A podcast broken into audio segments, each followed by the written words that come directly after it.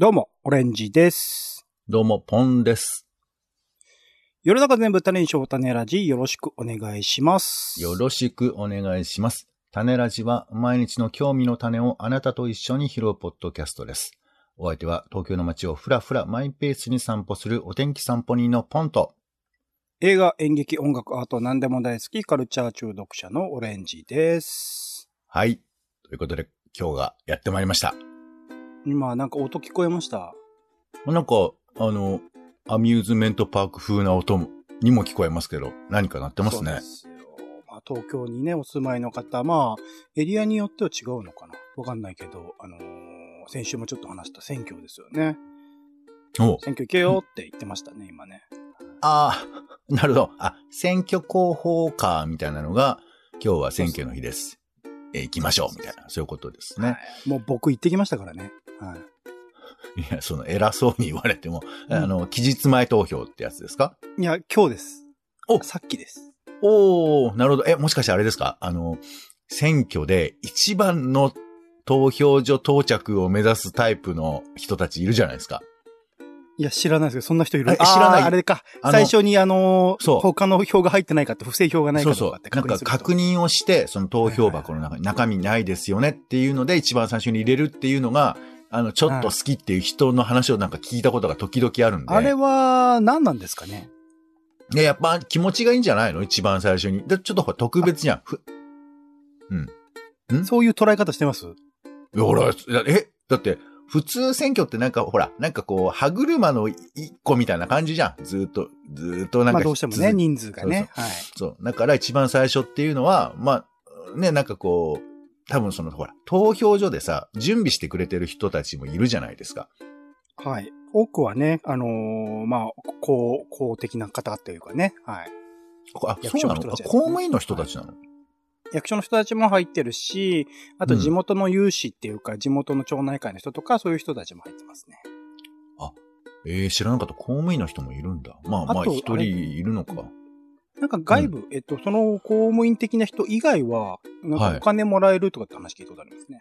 あれの仕事まあまあ、だってね、一日中あそこにいなきゃいけないわけですから、まあ最低限のお金は、スマホ見てるわけだにもいかないし。うんそうだよね。で、あの人たちと、なんか人間的なコミュニケーションでなかなか取れないじゃん。はいはいはいはい。そう。だけど、朝一に行ったら、おはようございます。今日一日頑張ってくださいねって言っても良さそうじゃん。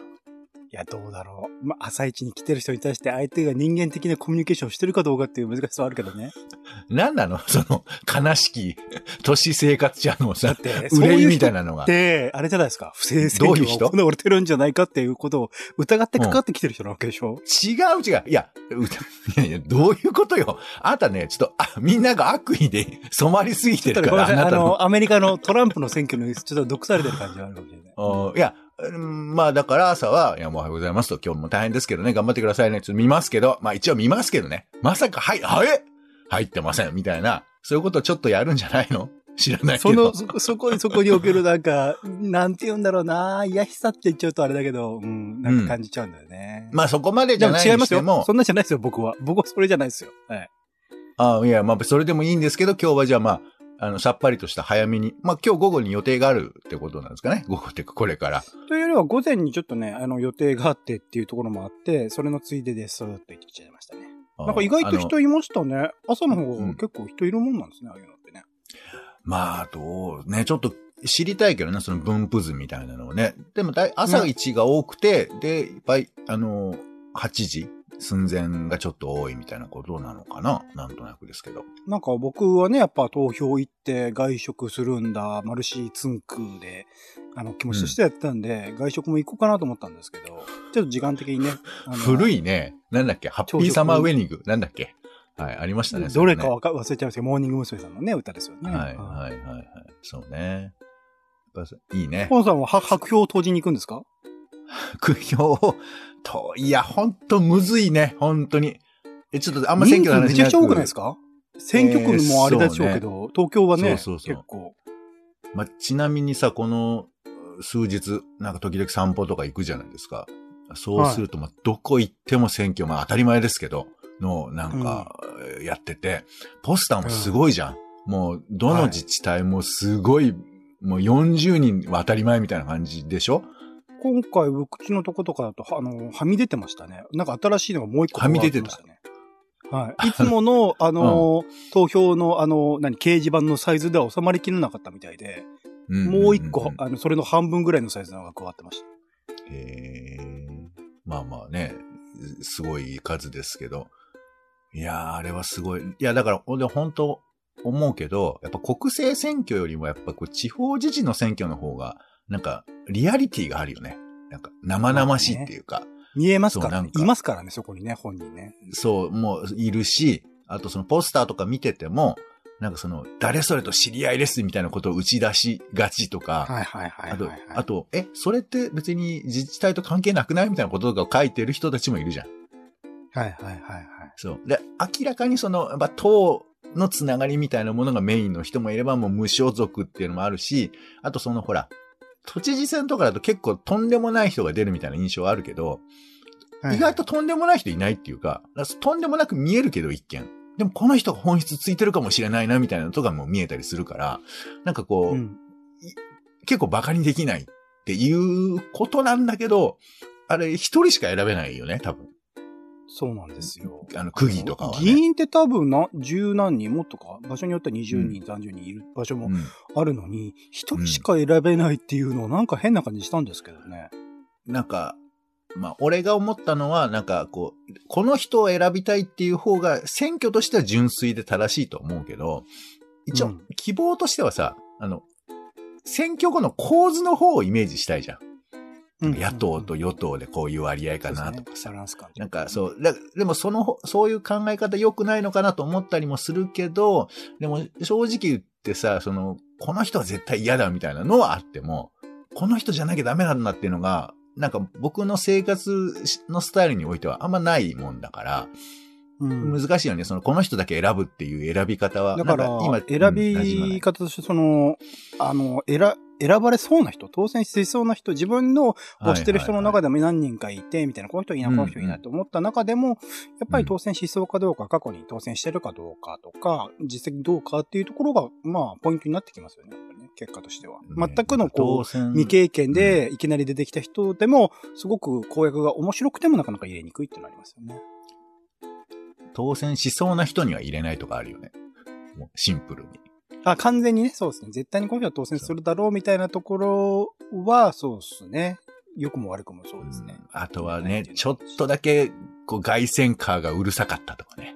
あの、あ、そうそうそうそう。マイナスですよね、あれね。本当いやね、そんなこと言う、言わない方ようにしようと思ってても、なんかあいつの態度あれ良くなかったな、みたいな。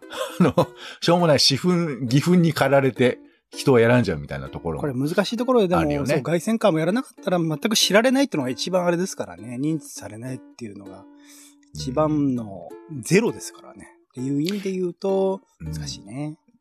なんかポスターで、昨日自分の選挙区じゃないところちらっと見て、あの、はいはい。なんか、女性を推しにしてるみたいなグループの人が出てて、女性を推しにしている？うん。まあまあまあ、あって。で、どういうこと？どういうこと？どういうこあまあ、いや、詳しく言うと、ほら、あの、一応この番組を公に流れてとあ、ごめんな。さい。あの、ポンさんの言ってるところ、意味で言うと、女性の候補を推している人、それとも、なんかアイドルとかのファンの人？っていう、まあ、政党なのかな？ああ、はいはい。っていうこと。はいはいそうそう。前、前面に出してるってことね。はい。うん看板として。で、あ、そういう人もいる、そういう枠組みもあんだなと思って歩いてたら、その人本人がいてさ。わお。で、あそう、大変だなと思って。そしたらもう、もうね、何にも喋んないの、その人が。すいません、みたいな顔して、あ、ありがとうございます、みたいな。もう、ものすごく遠慮がちに立ってて、ああ、そう、なんか、いわかんない。イメージだけだからまだその段階では直接話もしてないし、まあ、特にするわけでもないんだけど、あ、なんかこういうた、佇まいでやる感じなんだな、大変だな、とか思って。そしたら先の方で、えー、これから、えー、現在の都知事、小池百合子がやってまいります。えー、そちらまで今しばらくお待ちください。みたいな、ものすごい盛り上がりを 見せてて、あら。こっちはひすごい人よ。もうだから、あの、本人でもない人たちがいっぱい喋ってるみたいな、そういう状況にこっちはなってて、いや、これまた勢力すごいんだなっていうかさ、もうだって完全にそっち側の人たちで講演会もいて、で、もう SP なんかも山ほどそこにいるわけ。で、一方でさ、その、伊藤洋華堂の前とかでそう喋ってるような人、喋ってるか立ってる人とかもいて、うん。なんかなんか、自治体って本当生々しくて、ね、だから、これをもっと分析できたら、ね、もうちょっと情報くれたらいいなと思うけど、あんまりテレビとかでもやんないし、投票率も下がってるしっていうね、感じで、とは思いますよね。これ、あれですわ。ポンさん、実際に自分が選挙に出たらみたいなものをちょっと考えてみましょうか、今日。その、何らかの形、それこそまあ一番考えやすいのはそうか、地元の、そうですね、議会の議員みたいなところで考えてみたときに、このさっきまあ外線カーを使っていろんなところ方々、まあもちろん前提として供託金とかね、あの、まあ場所によって違うのかな？いくらかお金払わなきゃいけないとか、まあ選挙権の条件とか、いろいろ、非非選挙権か、の条件とかいろいろあると思うんですけど、まあそこら辺一通りクリアしたとして、まあ実際その自分自身に投票してくれる人、ある種まあ自分のファンみたいなものを作るっていうことを考えたときに、なんかどういう風にやるのがいいか？僕たちはやっぱ外線カーとか嫌いじゃないですか。街の中を歩いて、名前を連呼するだけ連呼して、まあ、ただただうるさいっていうのは嫌いだし、なんか積極的にそのポスターとかあどうも、オレンジ広報ありがとうございます。オレンジ広報ありがとうございます。ご一緒に頑張ってまいりましょ嫌じゃないですか。う。嫌なそのあれ。のやり方を考えたときに、なんかど,、はいどういう風に、まあもちろんだから今回の選挙のに限らずでもいいんですけど、なんかどういう風にファンを作っていくかっていうのって考えたことってあります？いや、だから、あの、まあ、選挙もそうですし、多う分ん、人気者になるっていうのも基本的に同じだと思うんですけど、うん。その、ついつい、な、やってる中身を研ぎ澄ませばいいんだって思いがちじゃん。うん、うん、うん、うん。思いがちじゃんって変な話だけど。やっぱね、スポーツ選手だって、その、スポーツの、何、競技？サッカーが上手いとか、新体操が上手いとか、そういうふうなことで、注目されたいし、評価もされたいんだけど、まあ明確なルールというかね、条件があって上下がありますからね、ああいうそう。だけど、まあ、時々、こう、そういう世界においては、なんかその、普段、どんな服着てるかとか、はいはいはい。どんな食べ物好きかみたいな。そういうところに注目されがちではあるじゃない。そうですね、大谷さんとかもそうですよね。うん。だから、まあもちろん、それはあれだよ。元の実力とかいうのがあってではあるんだけれど、でも時々主従が逆転することもあるじゃない。うん、うん、で、なんなら、ポ、えーポテンシャルでしか選ばれないみたいなものにおいては、もうその実態なんかはよくわからんわけよ。うん。うん、うん、うん、うん。例えば、じゃあ、今度出ました新人候補だとするとかさ。はい。例えば、今度デビューします新人アーティストだとするとか、まあわかんないですけど、とにかくその人を判断する要素っていうのが、そもそもない人にとって言えば、うん。もうその人がどういう風な人かっていう、その周辺で全てが決められると言っても過言じゃないわけじゃん。そうですね。どこで生まれた、どこで何をしてきたとかっていうそういうことですよね。そう親が誰かとかさとか。はいはいはいはい。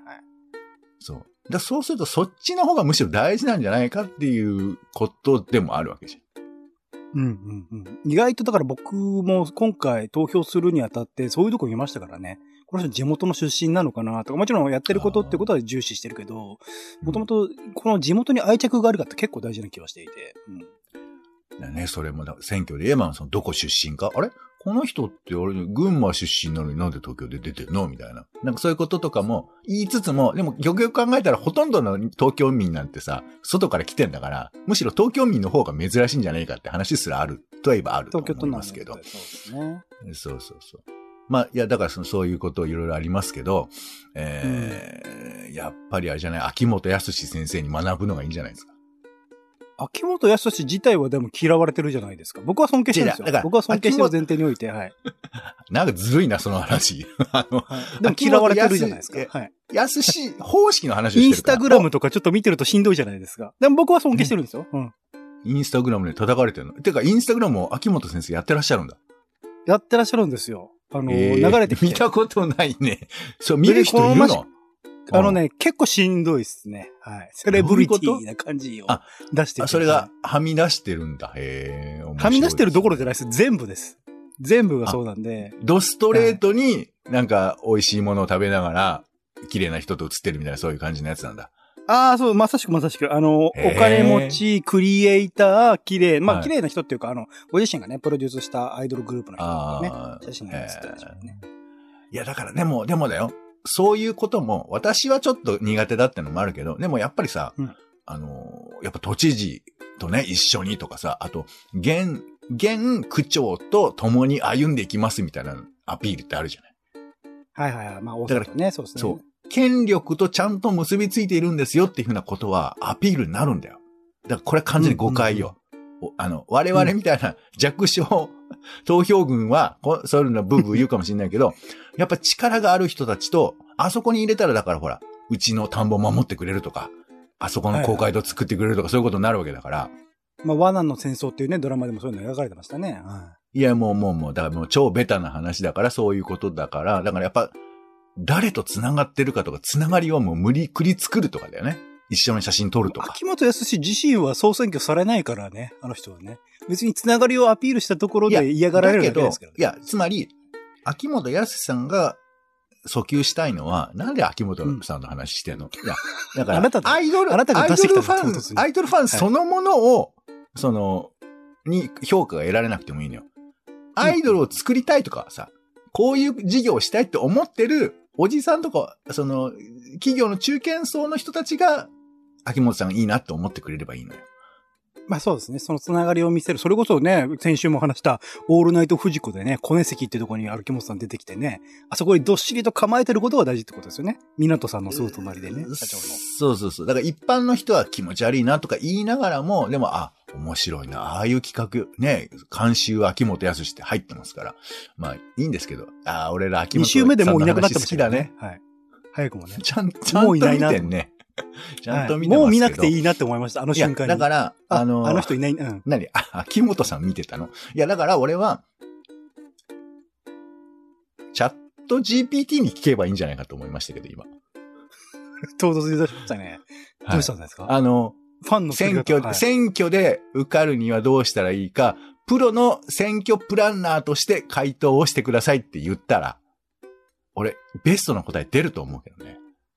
あいつでも、確からしいことを、確からしくないことを自信を持って言っいやて、間違えたら、ねすいません、僕間違えましたって軽く認めるやつですよ。あの、簡単に謝るやつ許していいんですか？知ってる？あの、なんか、今さ、せプロの選挙プランナーとしてって言ったけど、こそういうやり方知ってます？その、チャット GPT に、あなたがどういう人ですかって設定をすることによって、より精度の高いコメントが出るんだって。うん、うん、うん、うん、うん。あの俺、かね、うん。一番有名っていうか、は最近バズったやつで、あの、えっ、と、先、えっ、と、子供のなんか、えー宿題かなんかで、なんか子供が何書いていいかわかんないと、なんかその、日記かなんかなのかな？印象に残ったこと、今年1年の。で、それを、えーチャット GPT に、もう、家庭教師役を務めさせようってして、で、そのお父さんが、なんか簡易プログラムみたいなのを組み込んで、あなたはその、えープロの家庭教師ですと。えーうん子供の宿題ができるように導いてあげてくださいっていう設定をして、うん。で、その設定をされたチャット GPT と子供がチャットのやり取りをすることによって宿題が、を作るのが導き出されたみたいなそういう話があって。えっ、と、宿題一つ一つをじゃあテキストで子供を打ち込んでるんですか？違う違う、そうじゃなくて、あの、こういうふうなのがあるんだけど、どうされたんですかっていうふうに、その会話形式で、だから子供がどうしたらいいですかじゃなくて、家庭教師がやってきて、相談をしてるみたいな感じになってるってことですよ。うん、うん、うん、うん。だから、だから子供は最初は、うん、今年のこと覚えてないとか、わかんない、みたいな感じで書いたりするわけ。返事としては。うんそしたら、あ、じゃあこういうふうなことがありましたけど、まあ、じゃあ、あの、一番嫌だったこと何ですかとか、なんかこう、対話形式でチャット GPT が聞いてくるわけ。うん、うん。っていうふうに、こう、え答える。で、まあ、そういえば、まあ、球技大会とかあったな。あ、なるほど、球技大会では活躍されたんですか？とか、なんかそういうことをこ質問してくれたりとかして。なるほど。あの、答えは、その、質問者側にあるんだ。AI の方じゃなくて自分側にあるものを向こうが聞いてくれるっていうことなんですね。そうそう。いや、うん、詰まるところだからあれよ。その、こっちが質問をして答えを出してもらうっていう風な、いわゆるイメージ的なチャット GPT の使い方じゃなくて、本当に対話で導かれていくっていうふうなことがそこでは実現されてるわけ。なるほど、なるほど、なるほど。そう。だ、だから、もうそういうことすらできちゃうとすればだよ。もうそ、その、だから、頭の中でメタにどういう風な人に聞いたらわかるかとか、どういう聞き方を、あの、されたいかっていう風なことを考えれば答えが出てくるっていうことなんですよ。で、これはなんか、要するにプログラム的にチャット GPT を使うっていうふうなことをなんか整理してる人たちがいて、まあそういうことのが話の中であるから、だから、こっちが適切なことを質問しなきゃじゃなくて、上手に答えるためにはどうしたらいいかっていう前提、例えば、この人だったら詳しいだろうなとか、この人にこういう聞き方をしたら答えてくれるだろうなとか、あとチャット GPT の方も、え、あの、賢いっていうか、そのファシリテーターとかさ、その質問者としての、あの、いなんかこう、やり方があるみたいだから、ちゃんと子供をいちいち褒めたりするわけ、そのやりとりの中では。なるほど、うん素晴らしい。そういうふうな楽しい思い出があったんですね。ってみたいなことをいちいち言ってくるの。全部言ってくるから、逆に気持ち悪かったりするんだけど、うん。だからそういうの使えば、もう選挙とか困ってる人たちもさ、すぐに受かるんじゃないかと思って、俺は。いや、だから、いや、結構、だそれっていうのは、なんか向こうが聞いてくれて、はい。ちゃんと答えがこっちにある場合、ある程度その思い出とか、その記憶みたいなものを掘り起こしてくれるっていう作業においてはいいんだけど、それが、こう、選挙においては、まあ、ないじゃない。勝てる見込みなんてないわけよ違うんだまあ、現職とか、すでに過去に受かってる人とか、うん。実績がある人とかには勝てないから、それをいくらこう内面を掘り下げたところで、その要素はないから、適当なことしか言わないと思うよ、あいつら。いやいや、あな逆なの。たはそう。ですね。一回、こう、川から飛び降りてみ、ん？はい。逆なんですよ。なるほど、逆。そう、自分には何もないと思っている人が、そういうふうなものを使うことによって、これが売りになりますとか、このつながりが使えますとかっていうふうなことが見えてくるってことよ。いや、でも、あいつらにあれだよ、地元のそあの、うんおばあちゃんと毎回会うたびに挨拶してるとか知らないよ、あいつら。うん。適当なことしか言わないんだから。インターネット上で検索できることしか出してこないんだから。い苦手な人っていう話がこれ今一個生まれましたけども。や、ポンさん使ってます？いや、まあ日常的には使ってないけど、でも俺その話を聞いたときに、あの、うん。チャット GPT に頼りたいかどうかは別にだけど、つまり、役割として、そういうふうに、あの、相手と対応するっていうふうなことができてるのかなって自分で思った。うん、うん、うん。今の話はプロの家庭教師だけど、じゃあ他にもさ、その、えー、何？立派な政治家というかさ、あとちゃんとみんなのバランスをとって動かす、えー、事務局長とかわかんないけど、なんかこう、それぞれ役割によって果たすべきやりとりがあるわけだと思うけど、結構さ、うん自分の個人の手法を使いがちじゃないですか。結構仕事でも何でも。でも、ちゃんとしたプログラム的にチャット GPT に入れればそうなって、もちろんそれがベストかどうかわかんないけど、自分がそういうふうに役割として果たせてるかなとかって思うと、あ、そうか、そういう前提もあってもいいなと思ったから、まあもちろんそれで100%じゃないのよ。100%じゃないんだけど、なんか自分の役割ちゃんと考えてやるっていうようなことを、なんか改めて意識させられたから、俺はなんか、あ、もうちょっと自分プログラム的に動いても役に立つこともあるかなとか思ったりしたよ。僕、最近そのチャット GPT で、あ、一番いい使い方だなと思ったのは、うん。これツイッターで流れてきたんですけど、これもバズってたのかな？あのー、キャバクラ嬢、キャバ嬢の方が、うん。あのー、いろんなお客さんとかに私、その、えーお客さんに対してのメールとかを全部チャット GPT 使ってるんですよねって言うんだって、まず。おうおうおう一気にそれで、あの、メール、あの、送ってるんですよねって言って、で、うん。あのーまあ、ちょっとイラッとするじゃないですか。ちゃんとした、あ、自分にもそういうコミュニケーションしてくれてないんだって、お客さん側、聞いたお客さん側と指しては。針じゃないと。はい。そう、あの、ちゃんとした。で、その後に、でもあなただけは特別って言うんですって。おー。そうする、それを全部のお客さんに言うことによって、そう、だから AI をある種利用してるわけですよ。はい。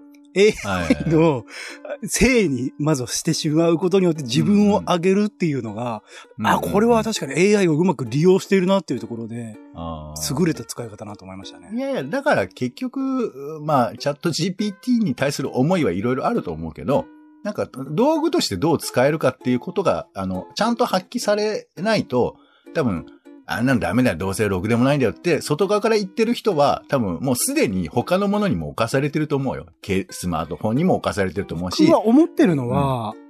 あの、あれなんですよ。一回その利便性みたいなもの、チャット GP しかり、T しかり、スマホしかりですけど、まあ、あらゆる技術そうですけど、利便性にこう、ううまくこう乗っかったところで、それが失われたとき、それこそ TikTok とかも今世界的に問題があって、もしかしたらあの、そアプリ自体はバンされるかもしれないとか、Twitter だって明日どうなるかわからないみたいなところで言うと、そこにない生活、そのチャット GPT がなくても成り立つような生活とか、あの、そこら辺に、えっと、亡くなった時に不愉快さを感じないような状態っていうのは常にキープしておいた方がいいと思ってるという意味で、新しい技術に何でもかんでも飛びつくっていうのは、リスクがあるんじゃないかなと思ってるって感じです。だから NFT とかでも、あれで一回儲かったけど、そのブームが終わった時に、果たして自分はその生活を維持できるのかっていうところは、常に考えておかなきゃいけないところだと思いますよね。まあね、あの、なんていうか、論理的にはわかるけど、じゃあ俺にさ、うん。洗濯機使わない前提で生きてます？洗濯機なくなっても大丈夫な状況を作ってると思います。常に。本当に？洗濯板とかあんの、洗濯板はないけど、普通に手洗いできるんじゃないですかあ洗剤。だって手洗いって言ったってあれだよ。普通の洗剤なんか使ったら洗いにくいだろうから、多分そういう風な洗剤がなきゃいけないだろうし。だし、あとそもそもその時間を取るっていう前日本全提も必要だよ国どっからでもバンされることはないでしょ。だからほら、そんなこと言コインい出したら。ランドリーとか含めて、いやいやいや、だって、俺 TikTok とかチャット GPT なんていくらでも今禁止られあそうだからだから、その、ものによってのそういう位置づけは違う。だって今だったら携帯がなくなるっていう風な前提はちょっと考えにくいじゃん。そのスマホが完全になくなるわ。はなく考えにくいけど、チャット GPT と TikTok はいくらでも今なくなりそうでしょ？だから、そう、精力的な話をされてるんですか？そういう。ああのそういう、そういう前提の話です。VHS とベータみたいなそういう話をしてんの？VHS らさが、まあ、禁じられたところでいいと思うけど。うん。いやいや、その前提で考えた方がいいってことですよ。うんああ、そういう話か。いや、まあ、それどっちだっていいな、そしたら。それったら日本から出た方がいいとかそういう話でしょ？究極言えば。だから、あなた極端な例を出すけど、全部的外れなんですよ。前提が違うじゃん。なくなるっていう可能性もないねいや俺が言っ。てんのは、ちゃんと北の国からのゴロさんみたいな生活するとか、はいそういう話だと思ったけど、そうじゃないのえ、ポンさんそんな生活がしたいの？いや、違う。元に戻すって言うんだったら、そこに、そこが原点でないといけないんだ違うちゃんとって、自新しい技分で術が、とかサービスが始まった時に、それがなくても自分自身がちゃんとできるかってことを考えた上でちゃんとやれよって話。でも Google がなくなるって前提はないんでしょ？その話に。だ Google がなくなったとしても大丈夫な状態を自分で作っておけよって話。別にいいんだよ。TikTok だろうが、チャット GPT だろうが、NFT だろうがうんそれに乗っかるのはいいんだけど、それがなくなった時にちゃんと大丈夫なんですか？テレ、テレビだってだって。他にないでしそもそも当たり前になっちゃって。だから。テレビだってなくならい。ないでしょうがよ、だから。だから、そんなんずるくない？この話。ずるくないってよくわかんないよ。ずるくないの意味冷蔵庫なくなるとかあるよ。だ冷蔵庫がいきなり目の前から電気なくな消えるとか。て使えなくなるなんてことない。電気はなくなるかもしれないよ。それ。で電気なくなった時には、でも、それはみんな電気使えなくなるんだから。そういう話を。を。あの、ありがとうね。なんか乗ってくれて。あ、もう終わりかけてる。はいはい。というところで、はい。でこの後、選挙に行きます。うん。種ラジオはツイキャスでライブ配信しているほか、Spotify や Apple Podcast などで週2回配信中です。お好きなサービスでの登録やフォローをお願いします。更新情報は Twitter でお知らせしています。また、番組の感想やあなたが気になっている種の話もお待ちしております。公式サイト種ラジ .com のお便りフォームからお送りください。Twitter でハッシュタグ種ラジ、ハッシュタグカタカナで種ラジで投稿いただくのも大歓迎です。ということで、お時間です。お相手はカルチャー中毒者のオレンジと、えー、選挙途中でね、あの、見かけるあの小学校の雰囲気を楽しむのが好きでございます。お天気サンプリンのポンでした。種ラジ、また。また。